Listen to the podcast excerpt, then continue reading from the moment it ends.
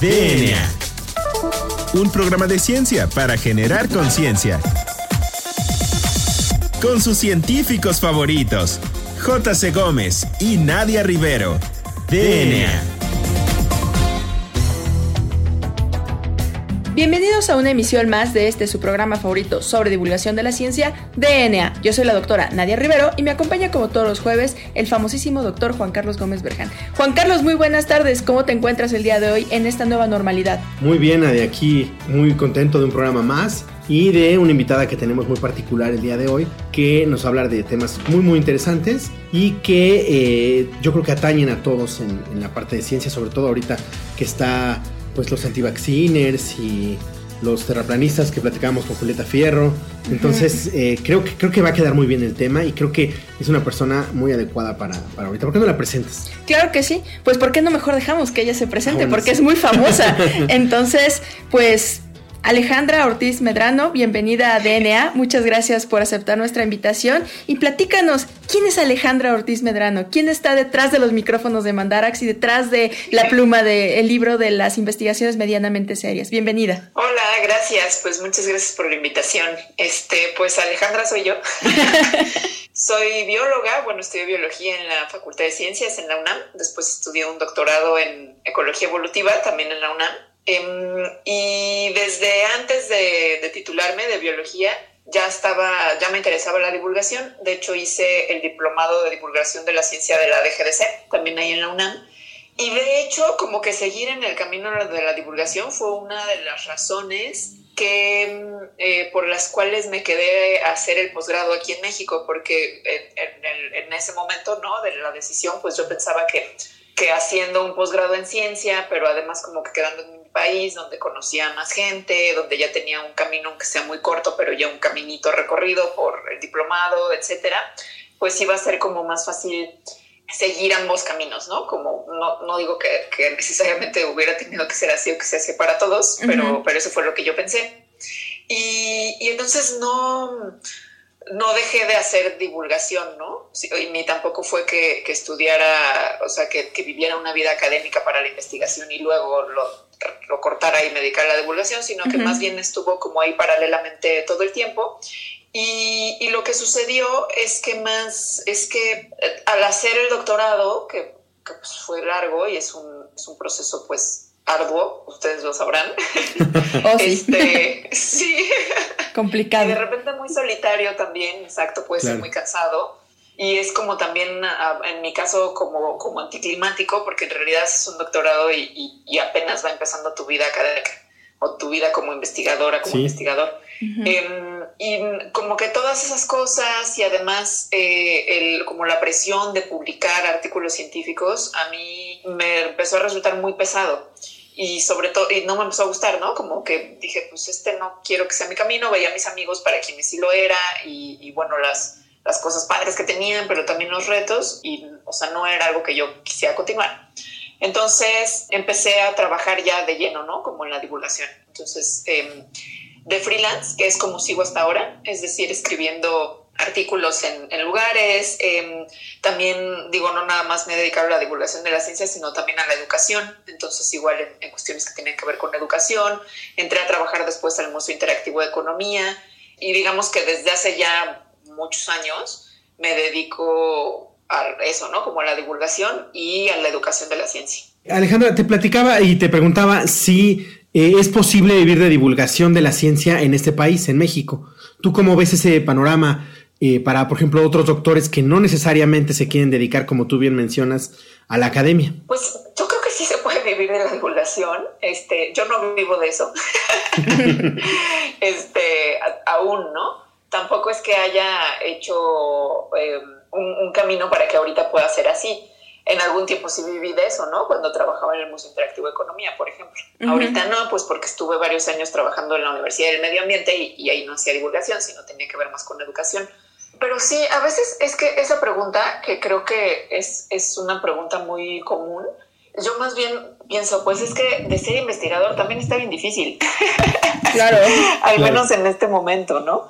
Em, y, no sé si también como, digo, supongo más bien sí, sí es una cosa importante a considerar, ¿no? Como las salidas laborales que, que una carrera pueda tener, pero creo que sobre todo, mm, si alguien se quisiera dedicar a la divulgación, la pregunta no es habrá una salida laboral, sino es eh, si ahí está, si ahí encuentras tu vocación, ¿no? O sea, si ahí encuentras eh, algo, algo en lo que eres bueno, eh, en lo que tú piensas que eres bueno, los demás también, y satisface, ¿no? Como una necesidad tanto tuya como, como de una necesidad que estás viendo en el mundo o en la sociedad. Si eso es así, pues yo diría, pues sigue por ese camino y ya se irá viendo si se abren puertas o no se abren puertas, que luego eso mucho tiene que ver no con las capacidades de cada quien, sino con, bueno, sí con las capacidades de cada quien, pero además una gran parte, pues con una cosa azarosa, ¿no? Como de suerte y las oportunidades que se van presentando. Pero en la investigación también y en casi cualquier cosa, yo diría que es así. Entonces, si más bien si quieres darle por ahí, pues dale y ve viendo qué pasa. Así es. De hecho, yo creo que, bueno, en mi opinión personal, es un momento muy complicado en todo el mundo para ser científico. Tanto de bata como de bota, como de libro, como, o sea, teórico, lo que sea. Creo que estamos en una situación en la cual no se está apreciando muy bien el valor que tiene el científico en la sociedad y justamente eso lo podemos apreciar en esta contingencia sanitaria del COVID-19, en donde nos estamos dando cuenta que hace falta científicos que sepan comunicar sus conocimientos y en ese campo ¿Tú cómo lo has visto, Ale? ¿Qué crees que es lo que hace falta para que existan comunicadores de la ciencia que realmente sepan transmitir a la sociedad los conocimientos de los científicos y que no exista una transgiversación de, los, de lo que está este, publicándose en, las revistas para que se pueda llegar a, la sociedad y que se pueda apreciar nuestro trabajo? Yo creo que ya hay mucha gente muy capaz, ¿no? hablando de México, por ejemplo. O sea, hay, hay, sí, hay muchos colegas en todo el país que son muy buenos comunicadores de la ciencia, ¿no? Llámense divulgadores o periodistas o como les queramos llamar. Yo creo que lo que sí hace mucha falta es que se valore su formación y sus capacidades, em, que, que, no son la de cualquier comunicador o la de cualquier periodista, ¿no? Son personas especializadas en comunicar la ciencia. Em, y esta, esta, esta subestimación que me parece que se da, se da particularmente en los medios, yo creo, en, los medios que no son especializados, ¿no? O sea, como periódicos, revistas, cosas así, donde de repente pues tienen, em, no tienen contratados a especialistas en comunicar la ciencia, por ejemplo. Creo que también esa, esa subestimación se da en las instituciones, o sea, por ejemplo, universidades, este, eh, en la misma como cuerpo académico que, que existe en México, que de repente se piensa que cualquier persona tiene la formación y tiene la capacidad para comunicar ciencia, eh, por ejemplo, porque es científico. Y eso no es así. Hay veces que sí es así, ¿no? Y está muy bien, pero, pero son pocas las veces que eso ocurre. O sea, más bien la divulgación o la comunicación de la ciencia sí es una profesión, ¿no? No nada más es una habilidad. O sea, sí es, sí es una cosa que, que, que, tiene teoría detrás, pues, ¿no? Claro. Y no solo teoría, sino también, pues, esto, ¿no? Estarlo practicando y estarlo practicando. Entonces, em, yo creo que esa subestimación que se le da, pues, en los medios y desde las instituciones y desde el cuerpo académico, científico no nacional, es una de las cosas que hace que entonces haya muchísimos materiales, o sea, sí, muchísimos materiales de comunicación de la ciencia, donde hay muchos que no son de buena calidad y luego la, la calidad también es algo, em, pues digamos, algo, algo, la calidad no nada más se mide en, en si le gusta o no a la gente, la calidad también se tendría que medir en cuál es la imagen de la ciencia, por ejemplo, que estás dando, ¿no? Cuál es el modelo de comunicación de la ciencia del que estás partiendo y ese modelo que puede fomentar en la sociedad o no, ¿no? hay, como un montón de, detalles que son bien importantes y que para la gente que está en comunicación de la ciencia, pues saben de esos detalles y que no nada más es entonces hacerlo así al aventón, ¿no? Y que te salga y que te salga algo que le gustó a mucha gente, un videíto que mucha gente compartió, pues no nada más es eso, ¿no? Hay también un montón de presupuestos detrás que hay que tomar en cuenta. Claro. Y una en ese tema, en ese mismo tema, eh, ¿Cuál es tu opinión sobre el papel de la mujer en la ciencia? ¿Crees que sea más difícil? ¿Crees que sea este, todavía falta mucho? ¿Cuál es tu opinión? Pues sí, yo creo que es, es un hecho que ahorita y, antes, o sea, que, no se ha logrado superar la brecha de género, em, que las mujeres lo tenemos más difícil en casi cualquier cosa, ¿no? En el mundo actual. Sí. Claro. Eh, y una de esas cosas, pues, es la ciencia. La ciencia es, em, o sea, nada más si vemos los números de SNI 3, que no, SNI 2, SNI 1 y de estudiantes de doctorado que hay, vemos cómo se va reduciendo mientras más se va avanzando, digamos, como en esos escalones eh, de la investigación, si así los pudiéramos medir, cómo se va reduciendo el porcentaje de mujeres. Y, eso no es porque las mujeres sean menos capaces o porque, porque hayan decidido así nada más dedicarse a otra cosa. Tiene que ver con las condiciones que permiten que vayan desarrollándose en ese camino de la ciencia.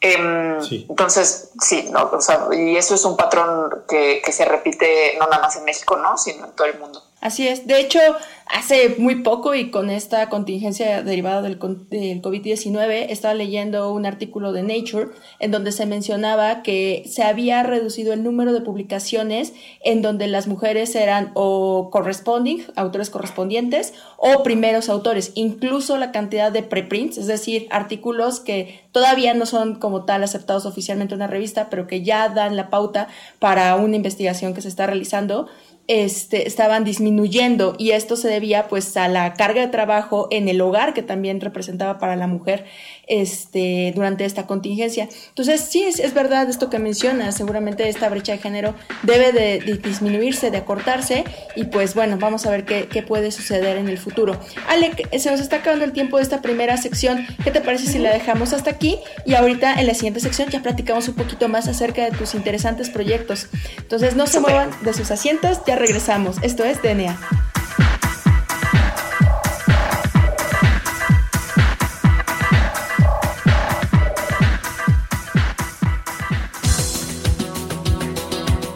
En menos de lo que tus genes se traducen a proteínas.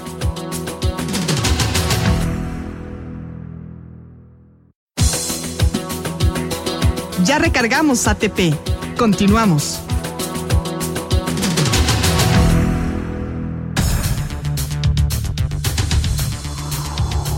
Bien, pues ya regresamos a platicar con Alejandra Ortiz Medrano y eh, nos quedamos en la sección pasada hablando acerca pues del papel de la divulgación de la ciencia, el papel de la mujer que tiene en la ciencia y la gran brecha de género que existe. Pero en esta sección, Ale, nos gustaría que nos platicaras acerca de tus proyectos. ¿Qué nos puedes hablar acerca de Mandarax? ¿Cómo se creó? ¿Cuáles fueron los objetivos que iniciaron con este, este gran proyecto?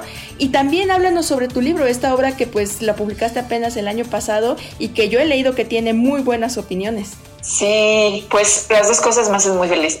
o sea, tanto Mandarax como el libro. Mandarax, pues empezó hace cinco años. Somos Leonora, Milán y yo. Y básicamente, pues, eh, Leonora y yo somos amigas desde hace mucho tiempo, ¿no? Em, y platicamos de cosas, entonces, y algunas de esas cosas son ciencia, porque pues ella también es científica. Y nos invitaron a Leonora a hacer un programa en, Puentes, que ya desapareció, pero que estaba muy padre, que fuera de ciencia, y pues se nos, me invitó y se nos ocurrió pues nada más como estarlo platicando. Y esa fórmula pues ha resultado súper bien. Creo que gran parte del éxito es que justo que Leonora y yo somos amigas, nos caemos muy bien entre las dos y nos llevamos muy bien, o sea, nos pasamos muy bien cuando estamos juntas. Y entonces Mandarax es como una rama de esa relación que tenemos ella y yo, ¿no? O sea, una rama ya como muy acotada que tiene que ver con ciencia y bueno, tenemos temas, ta, ta, ta, y el programa y, es decir, una estructura, pero en realidad es como una continuación de, de nuestra relación de amistad. Entonces es, es muy divertido hacerlo y me da muchísimo gusto que a la gente le guste escucharnos. Sí, sí, he escuchado que tienen muchísimo éxito y la verdad está muy padre el proyecto porque como te mencionaba anteriormente, o sea, es muy difícil hacer llegar a la sociedad la ciencia y la ciencia de una forma dinámica, atractiva, pues es aún más difícil. Entonces yo creo que eh, la labor que realizan es pues, excelente. Gracias. Oye, ¿y por qué no nos platicas del libro de las investigaciones medianamente serias? Eso me da a mí mucha curiosidad. ¿Qué es eso de las investigaciones medianamente serias? ¿Por qué se llama medianamente serias? Pues el libro también me da muchísimo gusto que exista y, me dio muchísimo gusto hacerlo. Em, lo siento ahí como, o sea, así como Mandarax es una extensión de la amistad de Leonora y mía, creo que el libro es una extensión de, de mí. y son medianamente serias, em, Bueno, hace muchos años con unos amigos tenemos una cosa que se llamaba el Centro de Investigaciones Medianamente Serias, que era pues que nos juntábamos y hacíamos cosas que tenían que ver con ciencia y luego de repente sí hacíamos como algunos eventos. Eh, hablábamos sobre todo como de no de hechos o resultados científicos, sino de los procesos que tienen que ver con la ciencia, como la revisión por pares, por ejemplo, ¿no? O la originalidad de la ciencia, cosas de, de ese estilo. Y era medianamente serio, pues porque sí, hablaba, pues, sí, son cosas serias, ¿no? De las que hablábamos, pero con un tono o un desenfado que lo volvía, pues no del todo serio. Y eso es más o menos también lo que, lo que está en el libro. También en el libro lo que yo intenté hacer es que eh, se entienda que la investigación científica, a mí la investigación científica, leer papers, o sea, leer artículos, saber de, de, cosas de ciencia, de verdad que me da mucho placer en, el sentido amplio de la palabra, me da, me da gozo, me gusta mucho. Me gusta mucho conocer cosas nuevas, el mundo se me hace más grande. Y eso es algo que me gusta compartir, ¿no? Por eso hago divulgación de la ciencia. Y no, bajo mi perspectiva de vida, me parece que algo que sea así, tan gozoso, no puede ser del todo serio. Em, y por eso se llama el libro de las investigaciones medianamente serias. Es decir, es un libro de ciencia, pero es un libro que yo espero que le cause ese mismo gozo, ese mismo hacer el mundo más grande a quien lo esté leyendo. Y de ese libro tan interesante, ¿qué capítulo, qué sección te gusta más? ¿Cuál es tu favorita de, esta, de este libro? Me gustan mucho, son 50 capítulos chiquitos, ¿no? Como de, como de una o dos páginas. Em, y cada uno son preguntitas que en realidad la mayoría me la hicieron otras personas, a mí no se me hubieran ocurrido. Entonces hay algunos que me gustan mucho, sobre todo porque, es, porque son preguntas que yo nunca habría pensado y que fue muy divertido responder, ¿no? Y que agradezco mucho entonces que me las hayan hecho. Por, por ejemplo, ¿por qué los perros se parecen a sus dueños? y si tiene una respuesta, o sea, como que todo el proceso de responderla, o sea, decir, ok, voy a responder esta pregunta, a ver a dónde me lleva, y wow, me llevó una respuesta increíble, ¿no? Sí. Em, ¿Qué es la pelusa del ombligo y por qué está ahí? Pues también es algo que yo no, yo no me habría preguntado. Hay otras que me gustan mucho, que esas sí tienen más que ver con mis intereses, que son las que de evolución, ¿no? Que tiene la evolución, pues, eso fue mi doctorado y me sigue, es un tema de los que más me gustan. Entonces hay alguna de los dinosaurios, porque solo tenemos pelo en ciertas partes del cuerpo. Em, hay algunas preguntas que como que hacen hablar de otra cosa, que también me gustan. Por ejemplo, si la maldad es hereditaria. Entonces ahí, además de, decir si la maldad es hereditaria o no, como que hablo un poco de, de qué significa que algo sea hereditario, ¿no? Y si se pueden hacer ese tipo de preguntas. Entonces eso también es algo que me gusta de la divulgación. O sea, creo que cuando estás hablando de un tema, pon tú de los de la herencia, em, en realidad no estás hablando nada más de la herencia, aunque tú creas que sí. Entonces, creo que como divulgadora me gusta tener muy consciente qué es de lo que también quiero hablar, además de ese tema. No para que no se me escape, justo para que no sea como, pues hablé de esto y además de esa otra cosa que yo pensaba que no. Y eso también está en el libro, aunque sean respuestas muy cortitas. Es decir, por ejemplo, en el de la maldad, si la maldad es hereditaria, pues hay una parte muy chiquita, ¿no? Pero sobre una crítica al determinismo genético, es decir, si, podríamos decir que todos los rasgos que conforman a una persona están en los genes o no. Em, entonces, eso me gusta también del libro, que son preguntas y respuestas muy sencillas, es decir, muy sucintas también, pero que no por ser ligeras, ligeras en el sentido de que las puedes leer fácilmente, dejan de ser profundas no que por el hecho de que sean algo eh, con un tono que, que, según yo es gracioso, dejan de tener esa profundidad en lo que estás conociendo sobre el mundo. Y, y, me parece que esa, que esa tensión que de repente se supone que existe en la divulgación, pues es una tensión falsa. Algo que sea ligero no tiene que ser superficial necesariamente, ¿no? Puedes llegar a cosas muy profundas con una ligereza de tono y con, em, es decir, eso es posible. Y, también me gusta mucho el libro por eso. Eh, Alejandra, ¿y qué te espera para el, futuro? ¿Qué, tienes pensado para el futuro? ¿Algún otro libro? ¿Seguir con Mandarax? Y eh, para nuestro público auditorio que, quiera seguir tu trabajo, ¿cómo te pueden contactar? ¿Dónde te pueden seguir? Creo que la mejor manera de seguirme es en, en Twitter, que soy arroba alita-emo Sigue, pues sigue ser Mandarax todavía. Mandarax supongo que le queda mucho futuro. Em, y, hay algunas otras sorpresas que, no puedo revelar. Este, eso. Bueno, pero sí, sí te hemos visto muy activa en redes. De hecho, yo vi los videos que hicieron en colaboración con Pictoline eh, sobre el coronavirus. Creo que son excelentes. O sea, realmente es lo que te digo. Yo creo que hace falta en México ese tipo de divulgación. Justo cuando platicamos con Mariano Rivapalacio en una entrevista sobre periodismo científico, nos mencionaba que el problema que hay en México es que la gente no tiene tan de fácil acceso el conocimiento y entonces acude a fuentes de desinformación. Y entonces empieza a ver estos mitos de los antivacunas, el terraplanismo o los mitos de, ah, se te va a curar el COVID con jugo de limón y aspirina. Y ahorita estamos viendo que hay este, pacientes que están siendo atendidos por úlceras en el estómago gracias a este tipo de desinformación, ¿no? Entonces, pues yo creo que es una, e, este, pues, actividad muy, muy interesante la que realizan y qué bueno que va a haber más capítulos de Mandarax. Seguramente ahí vamos a estarlos escuchando. Sí. Pues llegamos a la última parte del programa. Lamentablemente siempre se nos acaba el tiempo. Justo Quisiéramos muy bien la horas y horas seguir hablando. Este, pero bueno, en la última sección nos gusta que nuestros invitados den una recomendación de algún libro, algún documental o alguna aplicación relacionada con el tema. Entonces, no sé si tengas alguna recomendación. Sí, pues eh, ahorita estoy leyendo un libro que está buenísimo de un autor de divulgación que me encanta que se llama David Quammen. El libro en inglés se llama Spillover, pero existe en español, nada más que en español no me acuerdo cómo lo pusieron, creo que le pusieron contagio.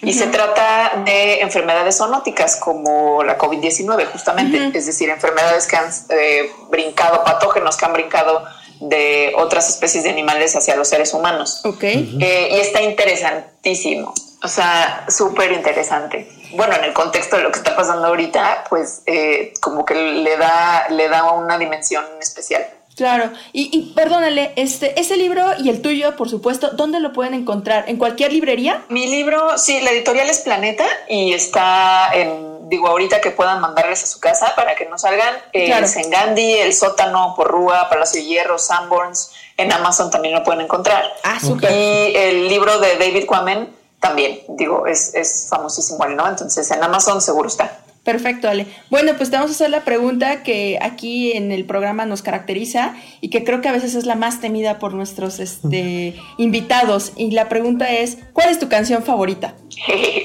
Pues es que es una pregunta muy difícil porque hay muchas canciones que me gustan mucho y muy distintas, pero em, me gusta mucho Five Years de David Bowie. Eh, y creo que ahorita además habla como de un escenario medio apocalíptico, ¿no? Entonces tal vez va muy bien para estos tiempos.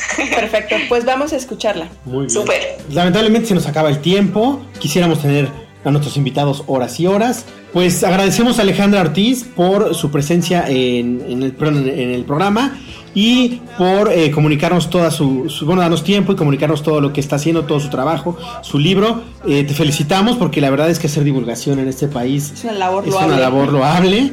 Eh, y bueno, te agradecemos por tu tiempo, Alejandra. Gracias a ustedes. Esperamos verte pronto platicándonos de tus proyectos secretos. Sí. sí Igual hacemos un, crossover con este Mandrax. Sí, estaría muy bien. Bueno. pues agradecemos a nuestro productor Hernán Nájera y recuerden seguirnos en nuestras redes sociales. Nos encuentran en Instagram como arroba DNAImer, en Twitter como arroba ImerDNA y en Facebook como arroba ScienceSox. No olviden usar el hashtag Hablemos de Ciencia y si es ciencia no es despilfarro para poderse contactar con nosotros. Hasta la próxima. Esto fue DNA. DNA.